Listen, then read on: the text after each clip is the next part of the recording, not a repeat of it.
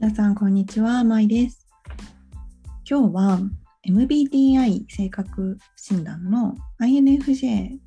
私のことなんだけど、私はそれだったんだけど、それはま無料のね、診断だから、これはいろいろ細かい、まあ、いろいろな、あの、ちゃんと有料で受けないと名乗っちゃダメとか、いろいろあると思うんですけど、まあ、こう、私自身が2回か3回やってみて INFJ だったっていう結果があるんですね。で、この、えっと、番組聞いてくださってる方でも INFJ の方が実はいらっしゃると思います。まず MBTI って何って今思われた方にとってちょっと説明すると、えー、これはあの自分、なんて説明したらいいんだろう。私もそんなに詳しくないんだけど、16パターン、えっと、性格を分類していて人間の。で、これは類型か類型っていうのかな？その自分のその思考とかあとは感覚あとは物事を決断する時とかのこうどこう認知の方向みたいなものをあの分類していてそれをこうテストに回答していくことで自分のタイプっていうものが導き出されるっていう診断です。まあ、ちょっとアメリカとかあとは韓国とかでもすごく人気な診断であって結構自分のアイデンティティに関わってくるポイントかなっていうところがあります。それで私はその SNS を始めた時にまず HSP っていうのを知ったっていうのがあの始まりだったんですけどその後すぐにこの MBTI っていうのを受けてみてそしたら INFJ っていうものがこう HSP って包括されてるこうものって結構大きな枠組みだと思ってるんですね。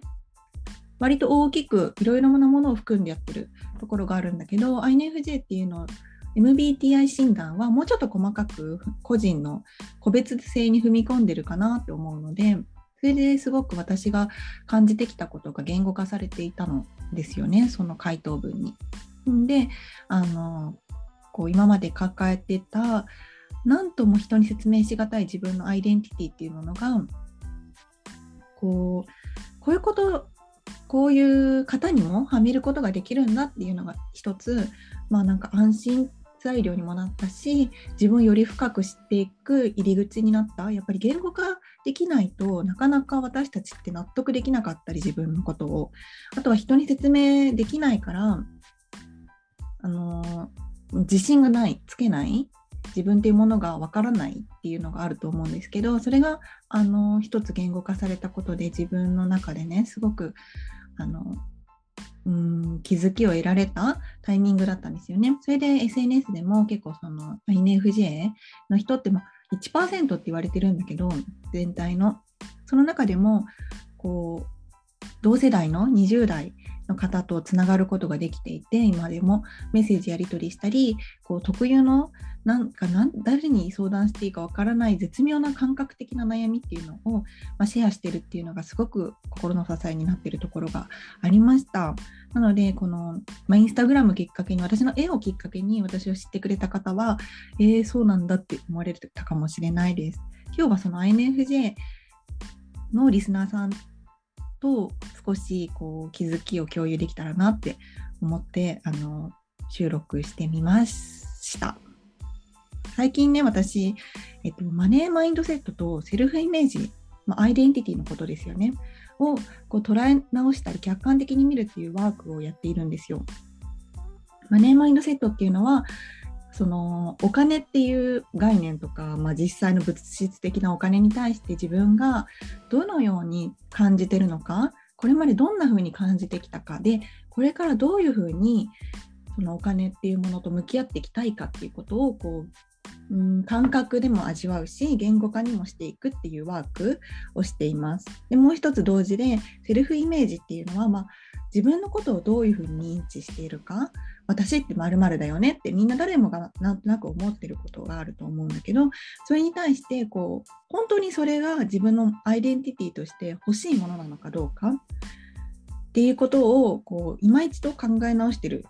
時にあってすごくいろんなねこう今まで握りしめてた概念がガラガラこう崩れていくようなところがあります。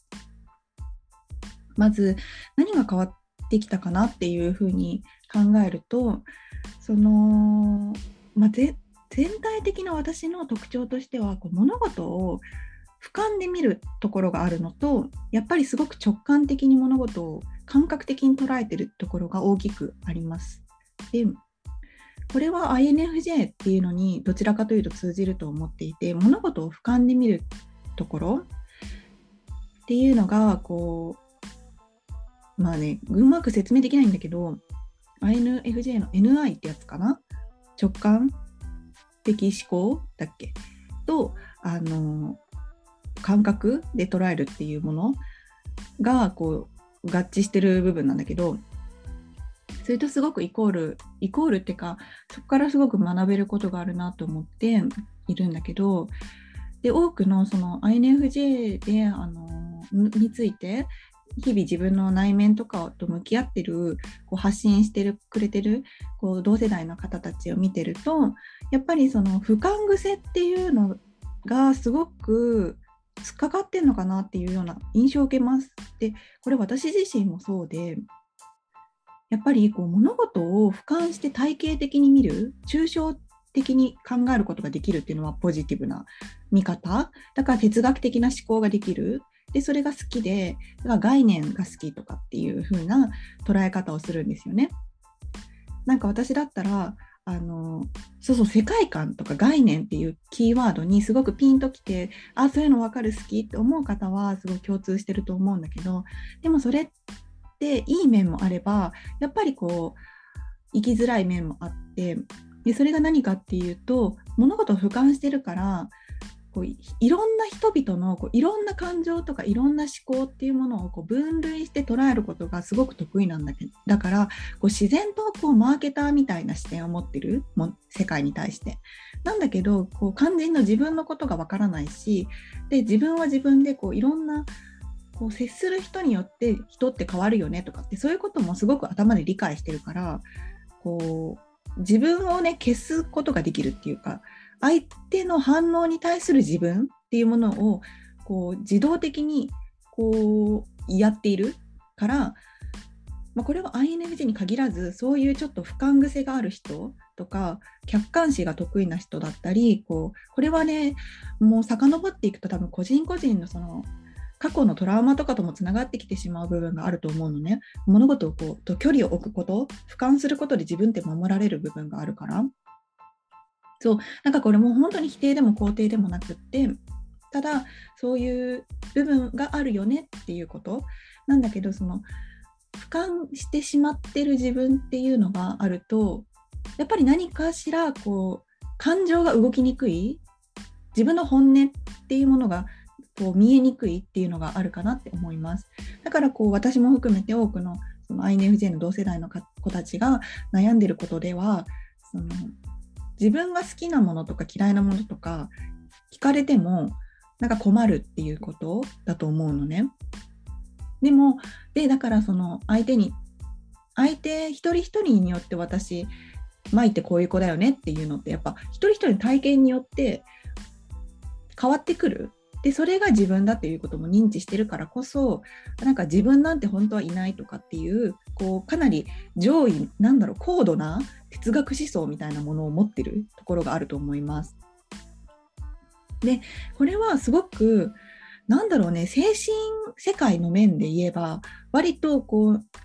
発達してるっていうか、まあ、悟ってるっていうか、まあ、そのそれがいい悪いではなくそうっていう面はあると思うから、まあ、スピリチュアル系だったり仏教とかそういったものに親しみを持ってそういう本とか読むとあこれ私の感覚だって言って納得するこうことがあると思うんだけどただその私たちって例えば同世代の子でね限定させてもらうと20代なんだよねまだ。だからこう悟りを開いてこういいんで仏の道に行くとかっていう選択肢もま含めてね人生を考えていくことはすごく選択肢が広がると思うんだけど、うん、仏道に入るとか。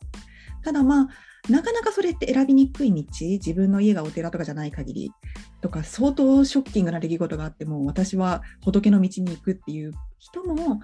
そういう人生っていうのはあるからいいんだけど、まあ、インドに行ってみるとかでもいいんだけどなんかまあ現実的ではないよねって思うのね。あ多分私たちが心から望んでることって私たちとかってくくっちゃって違うよって方いたら申し訳ないんだけどそう私が個人としては望んでることは別に悟ることでも仏門に入ることでもないわけね。やっぱり本音っていうか核の部分では自分を知りたいし自分を生かして自己表現して生きていきたいっていうのが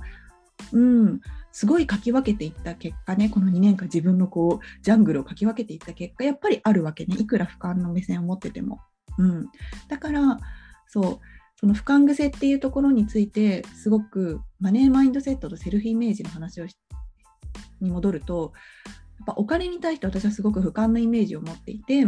まあその流通してるものででこう人によっては良くも悪くも捉えてしまってそれによってこう苦しんだ人生を送る人もいればこうお金はエネルギーだからって言ってすごく軽やかに扱ってる人もいてみたいな。そこに自分って登場してないわけね私がそういうふうに考えた時。そう。だから俯瞰癖のある人は例えば何か一つのそうだなトピックについてお話しする時にこれはマーケティングな視点を持ってしまう癖があるってことになるからこうすごく的確にあの例えば今の10代の関東済みのこう大学生だったらこういうふうに感じるだろうとか地方にいる20代のこう地方の企業に勤めてる子だったらこう思うだろうみたいな、まあ、分かんない。これ例えなんだけどそういういろんな視点にこう自分を置くことができるけど話をしてる時になんか自分が出てきてないかもしれない。自分が出てきてない時に気づいてほしいなって思いました。てか気づくと楽になる。私も結構何かにトピックについてお話しする時があったりすると自分が登場してないことって多々あって、まあ、こう周りのこと環境のことや他人のこととか、まあ、世代時代のこととかいうことをこういろいろ語るんだけど肝心の自分が出てこないだからこう例えば多くの人はねこれまあ半数以上のタイプの人たちは自分を中心に世界を見るってるのねだから俯瞰の目線欲しいけど持てないって人もすごいいるの世の中に。なんだけどまあ私を含めその特に INFJ とかっていう診断結果が出た人たちは割と俯瞰の目線で物事を見てるでそのギャップっていうのがやっぱり多く他者とかまあ、人が集まっての社会だから社会に対してこうなんかフィットしない感覚につながってくのくるのかなっていうのが、まあ、私個人の見解なんですよね。でそのお金に対して私はすごく俯瞰な目線を持ってるけどじゃあ私がいくら稼ぎたいとか私はいくらのお金をこう扱扱いたいっていうか、うん、で自分をこう豊かにしたいのかって考えた時にやっぱ一回頭が真っ白になったんですよね。なんかこう全然思いつかなかった。だってなんかこうやっぱどうしても修行僧みたいなマインドがあるから少ななんかこう最悪何もなくても生きていけるとかなんかそういう算段はすごい計算っていうか頭の中で立ってるんですよね。なんか最悪の状況とか、うん、なんか無欲な自分みたいなものもいるから最悪これはなくてもいい、これもなくてもいい、これもなくてもいいみたいな、なんかそういう削っていくマインドがある。でもなんかそれってそう結果的に本当の本当の自分からしたらそれって本当に望んでることなのかって言われたらやっぱり違うんですよね。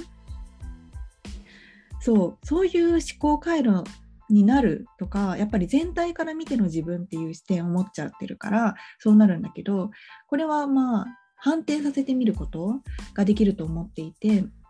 で、まあ、私その INFJ のこう直感力みたいな部分っていうのがこう占いに使えるっていう話あの他の方もしていたし私もそう思っているし私がこう人の相談を乗ってこうあなたはこういうことで今かかっていてこういうことに悩んでるけどあなたの本質はこうだからこうした方がいいよ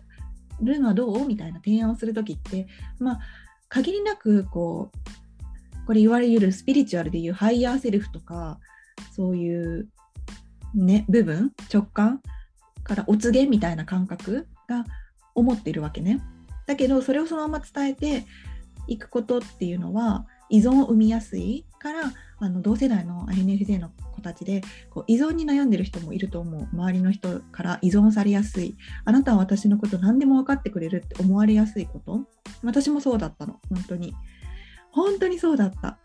なんか分かってくれてる感じがするとかなんか前なら理解してくれるとか、うん、なんか信頼してるっていう信頼してるって言ってくるその言葉に含まれてるニュアンスがなんかこう依存的な感覚だったんだけど私はそれをどういうふうに対処したらいいか分からなくってでかつその俯瞰的な目線だったり自分が存在しない目線でいるから、うん、飲み込まれちゃうみたいなところが正直ありました特に10代の終わりから20代の初め。そうそれでまあその依存の話に入っちゃうと話がちょっとずれてきちゃうんだけれどもそのね、まあ、私のこう当事者っていうかうん、まあなんか自分のことをこう深くいろいろ見つめて探求してきた28の女から言わせていただくこととしてはあの別に無欲じゃなくていいし自分のその俯瞰できる能力は能力としてなんか、うん、認めることをしてもよくてでその中でもこうそう俯瞰の目線もあるんだけどその中に究極の自我究極にこうわがままな自我が存在すること強いこだわりを持つ自分がいることこれを同時に抱えるっていうのはこうストレスを感じる場合もあると思うんだけれどもそれを許可していいっていうことをあの伝えたいなっていうのは一つあります。やっぱりその他者から見られる自分と自分で思ってるセルフイメージっていうのはこうギャップがあって当然だと思うしやっぱり10代20代20代の方だとまだそのそれが一致してない状態で育ってきちゃってるっていうかやっぱりどうしても通知表の結果とか、まあ、会社の評価とか周りの友達からの印象とかっていうものに左右されてきちゃうところがあるから腑に落ちなかったり納得いってないっていうのは当たり前に当然にみんなあると思うんですよね。で特にでも INFJ タイプのに近い方はやっぱりその俯瞰してるから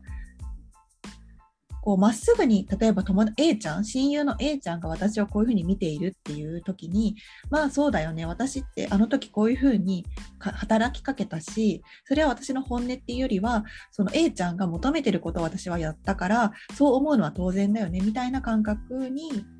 思ってし持っているとどこかやっぱりその、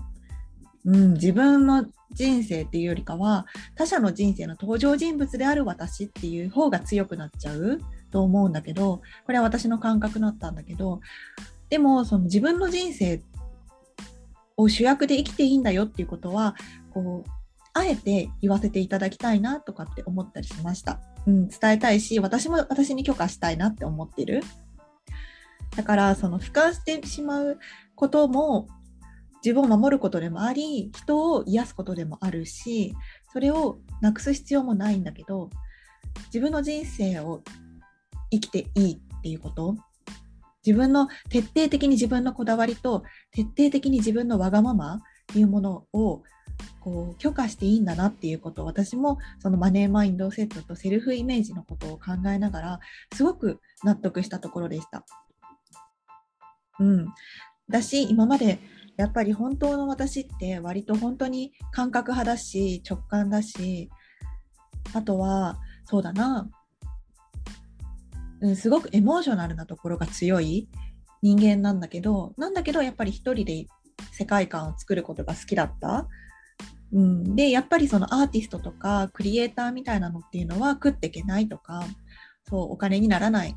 かやっぱりその人からひがまれたりうーんなんか自分で自分のその能力っていうものと付き合いきれなくれてなかったからこそその俯瞰癖っていうのを使って、うん、俯瞰の視点を使ってあの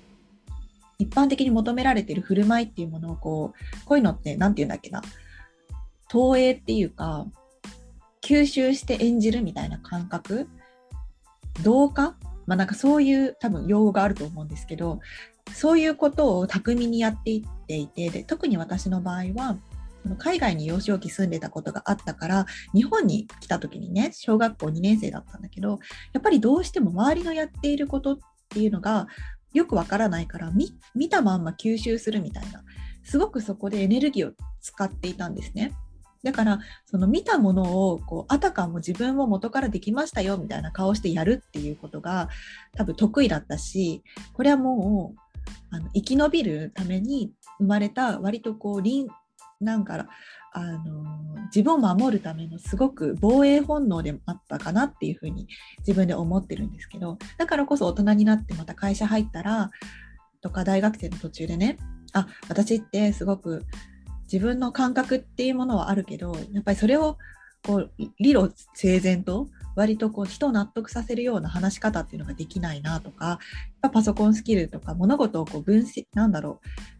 あのカチッカチッカチッってはめていく考え方が苦手だなって思った時にそれをできる人の横に行ってすごい吸収したっていうのがあって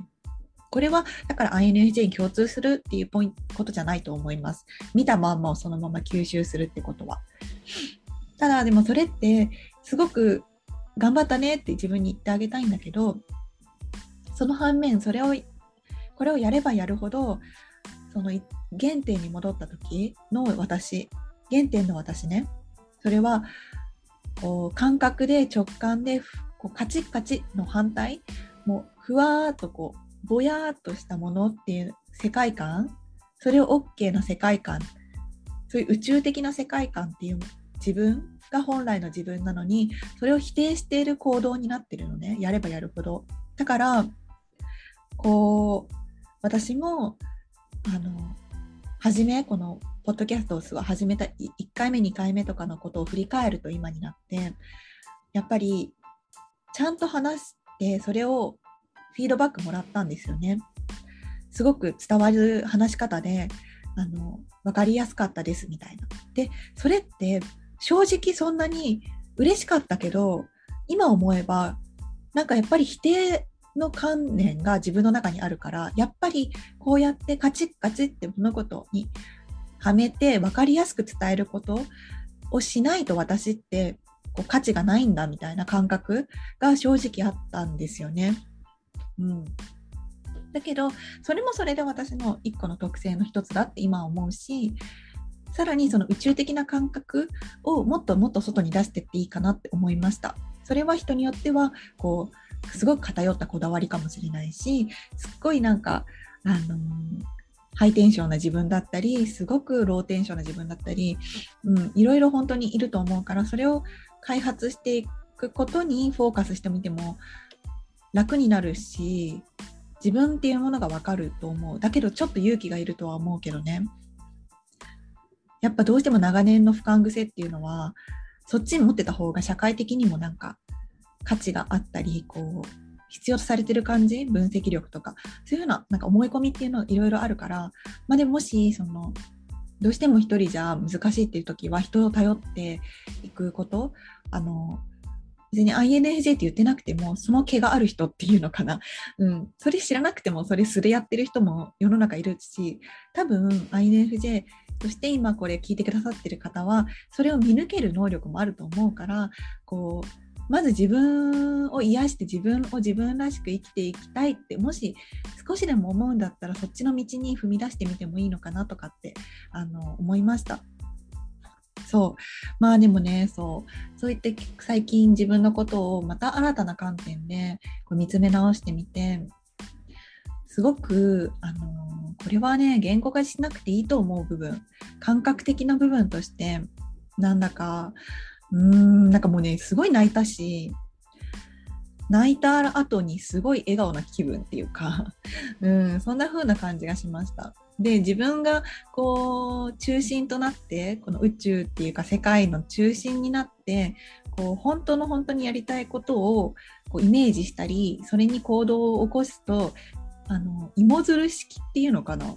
もともと多分それが本来の生き方なんだと思うんですよ。こうそういうインスピレーションをキャッチしてそれを行動に起こしたら連鎖的にそれがこう広がってい